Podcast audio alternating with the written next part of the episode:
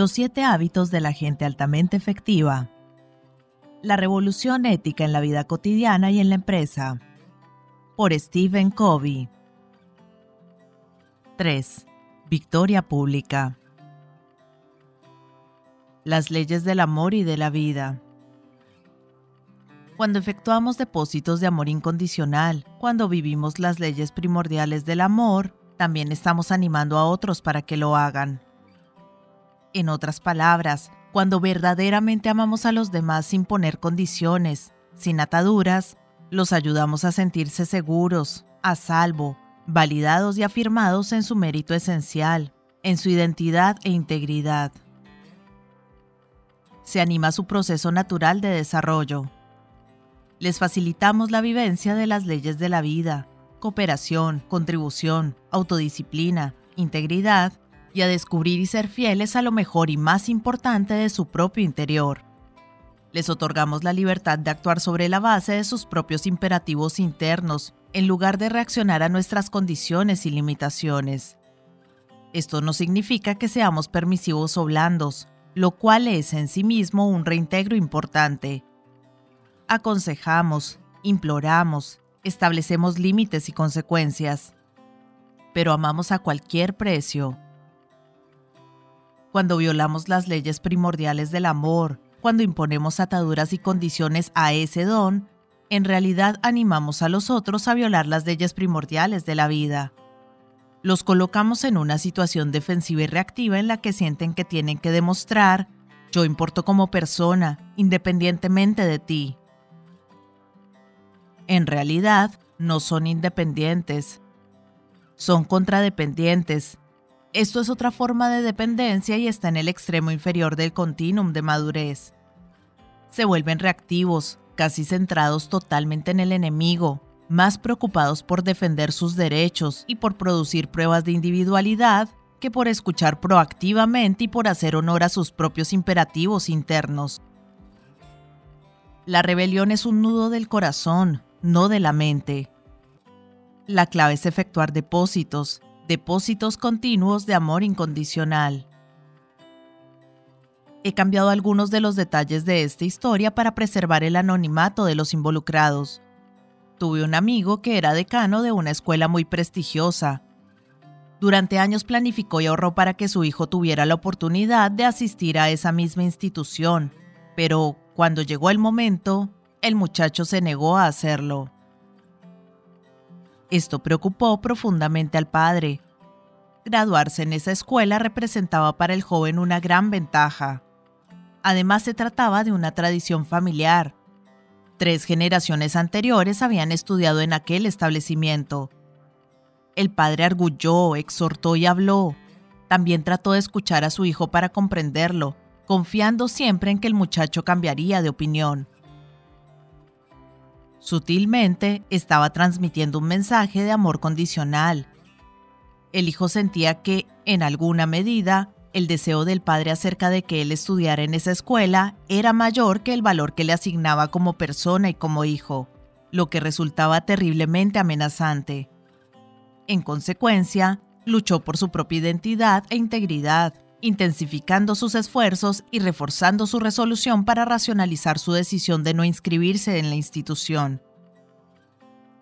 Después de un intenso autoanálisis, el padre optó por hacer un sacrificio, renunciar al amor condicional. Sabía que el hijo podría no efectuar las elecciones que él deseaba.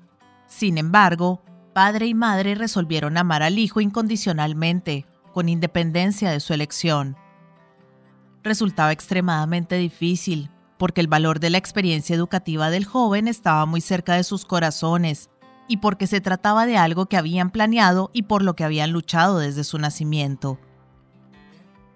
Padre y madre atravesaron un proceso muy difícil de reescritura del guion, luchando por comprender realmente la naturaleza del amor incondicional. Le dijeron al muchacho lo que estaban haciendo y por qué, y también que habían llegado a un punto en el que podían decir con toda honestidad que la decisión que tomara no afectaría ni en lo más mínimo el amor incondicional que experimentaban por él. Ellos no hacían eso para manipularle, para ponerlo en orden. Lo hacían como prolongación lógica de su crecimiento y de su carácter. El muchacho casi no reaccionó en aquel momento, pero en ese punto sus padres poseían un paradigma tal de amor incondicional que sus sentimientos no podían variar por ello. Más o menos una semana después, el hijo les confirmó su decisión de no ir a aquella escuela. Ellos estaban perfectamente preparados para tal respuesta y siguieron demostrándole un amor incondicional. Todo estaba en orden y la vida continuó normalmente. Al cabo de poco tiempo, ocurrió algo interesante. Como el chico ya no sentía la necesidad de defender su posición, sondeó más profundamente su interioridad y descubrió que en realidad quería pasar por aquella experiencia educativa. Solicitó el ingreso en la escuela y después se lo comunicó al padre, quien de nuevo demostró su amor incondicional al aceptar totalmente la decisión del hijo. Mi amigo se sintió feliz, pero no en exceso, pues había aprendido verdaderamente a amar sin condiciones. Doug Hammarskjöld, exsecretario general de las Naciones Unidas, formuló cierta vez una observación profunda y de amplio alcance. Es más noble entregarse por completo a un individuo que trabajar con diligencia por la salvación de las masas. Entiendo que esto significa que puedo dedicar 8, 10 o 12 horas al día 5, 6 o 7 días a la semana a los millares de personas y proyectos que están allí afuera, y sin embargo no tener una relación profunda, significativa, con mi esposa, mi hijo adolescente o mis compañeros de trabajo más próximos.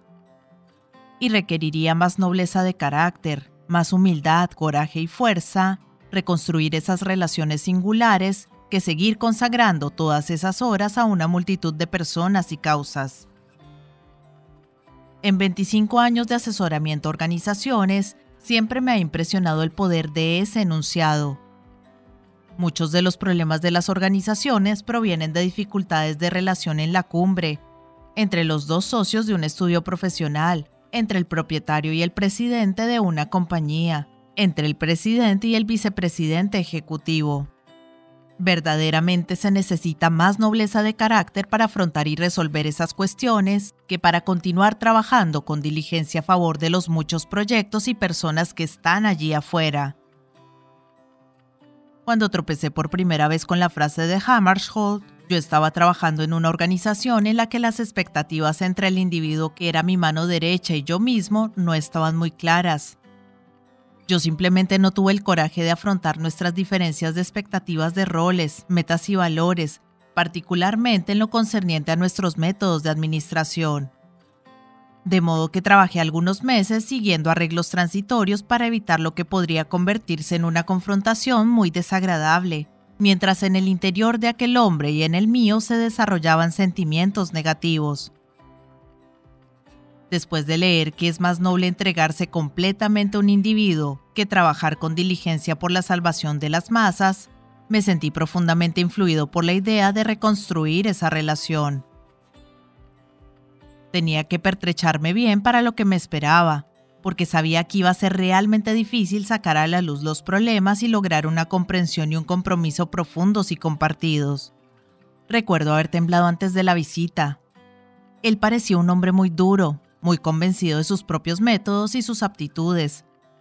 Temía que una confrontación amenazara nuestras relaciones y que como consecuencia yo perdiera su colaboración. Realicé un ensayo general mental de la visita que me esperaba y finalmente tomé posiciones en mi interior en lo referente a ciertos principios, pero no a la práctica de lo que iba a decir y hacer. Después alcancé un estado de paz mental y me sentí con el coraje suficiente para emprender la comunicación.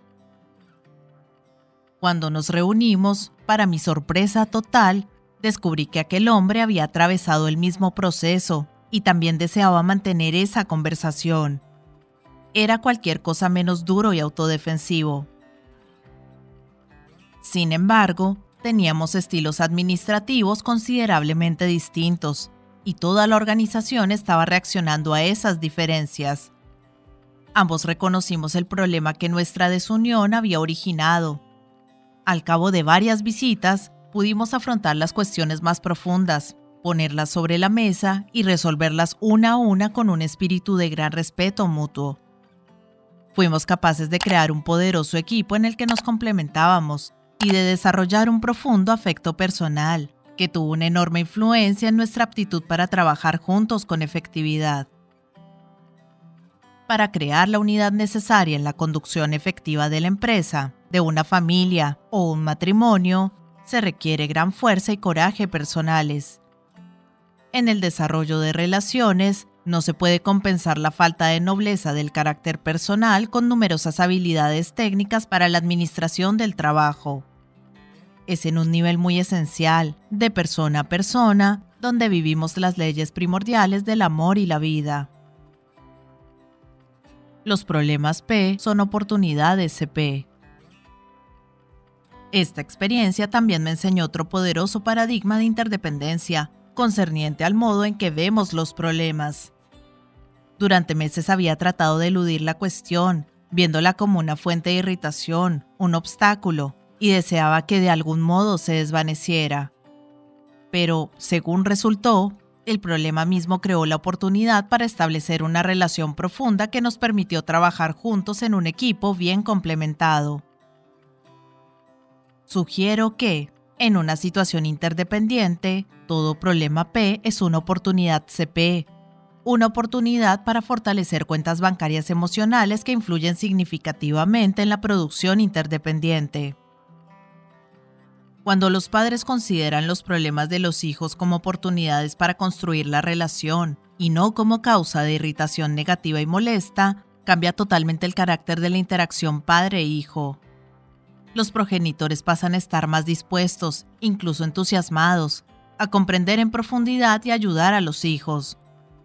Cuando un hijo se acerca a ellos con un problema, en lugar de pensar, ay no, otro problema, su paradigma es, aquí tengo una oportunidad para ayudar realmente a mi hijo y para realizar un depósito en nuestra relación. Muchas interacciones dejan de ser de transición para ser de transformación. Cuando los hijos sienten el valor que los padres asignan a sus problemas y a ellos como individuos, se crean fuertes lazos de amor y confianza. Este paradigma es también poderoso en la empresa. Una cadena de tiendas que opera siguiendo este paradigma gana la lealtad de sus clientes.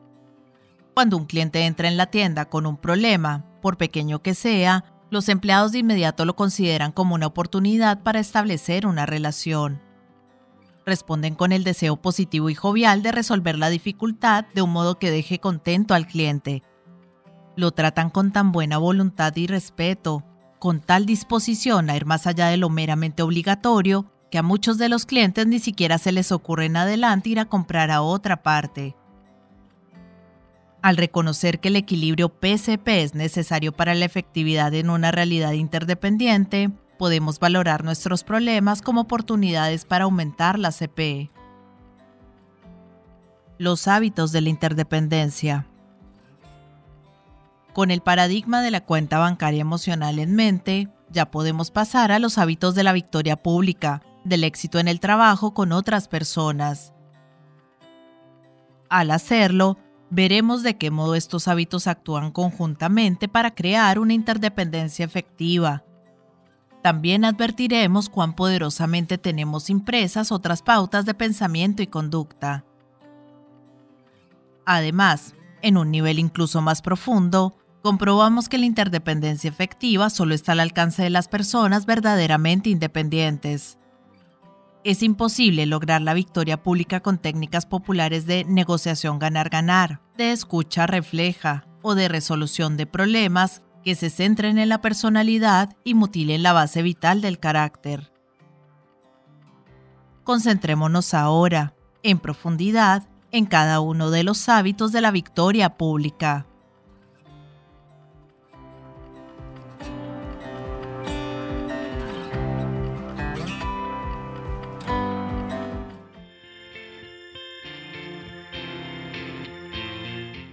Hola gente, ¿cómo están? Mi nombre es Carolina, yo soy la voz de audiolibros Leyendo Juntos. Este es un hermoso proyecto que pretende poner un poco de buena vibra y felicidad allá afuera, acompañando a las personas en su cotidiano con diferentes tipos de lectura, desde aventura, suspenso, terror, cuentos para niños, autoayuda, meditaciones, en fin, lo que se les ocurra. Espero que hayan disfrutado el audio. Para mí es todo un honor que compartan su precioso tiempo conmigo. Y ya saben, abajo del audio siempre está la famosa y mágica cajita de descripción donde pueden encontrar cosas tan fascinantes como mis redes sociales. Si quieren comunicarse conmigo, si quieren dejarme un mensaje, si quieren preguntarme algo, sugerirme algo o si no les gustó y simplemente quieren quejarse, siéntanse libres de ir y expresarme todo lo que crean necesario. Pero si realmente les gustó el audio y me quieren apoyar, pueden pasarse por YouTube y seguirme y darle un me gusta a todo lo que disfruten. Ya si les caí súper bien, pueden dar una vueltica por Patreon, donde me pueden ayudar como las personas de apoyo y las personas incondicionales que por el valor de uno o dos cafecitos al mes me están apoyando un montón y me ayudan a seguir adelante. Y si vives en Argentina, te dejo los vínculos de Mercado Pago y de Cafecito. Por ahí también me puedes ayudar, si quieres. Quiero agradecerles el haber llegado hasta este momento del audio y espero que nos veamos pronto para pasar el rato leyendo juntos. Muchas gracias. Chao.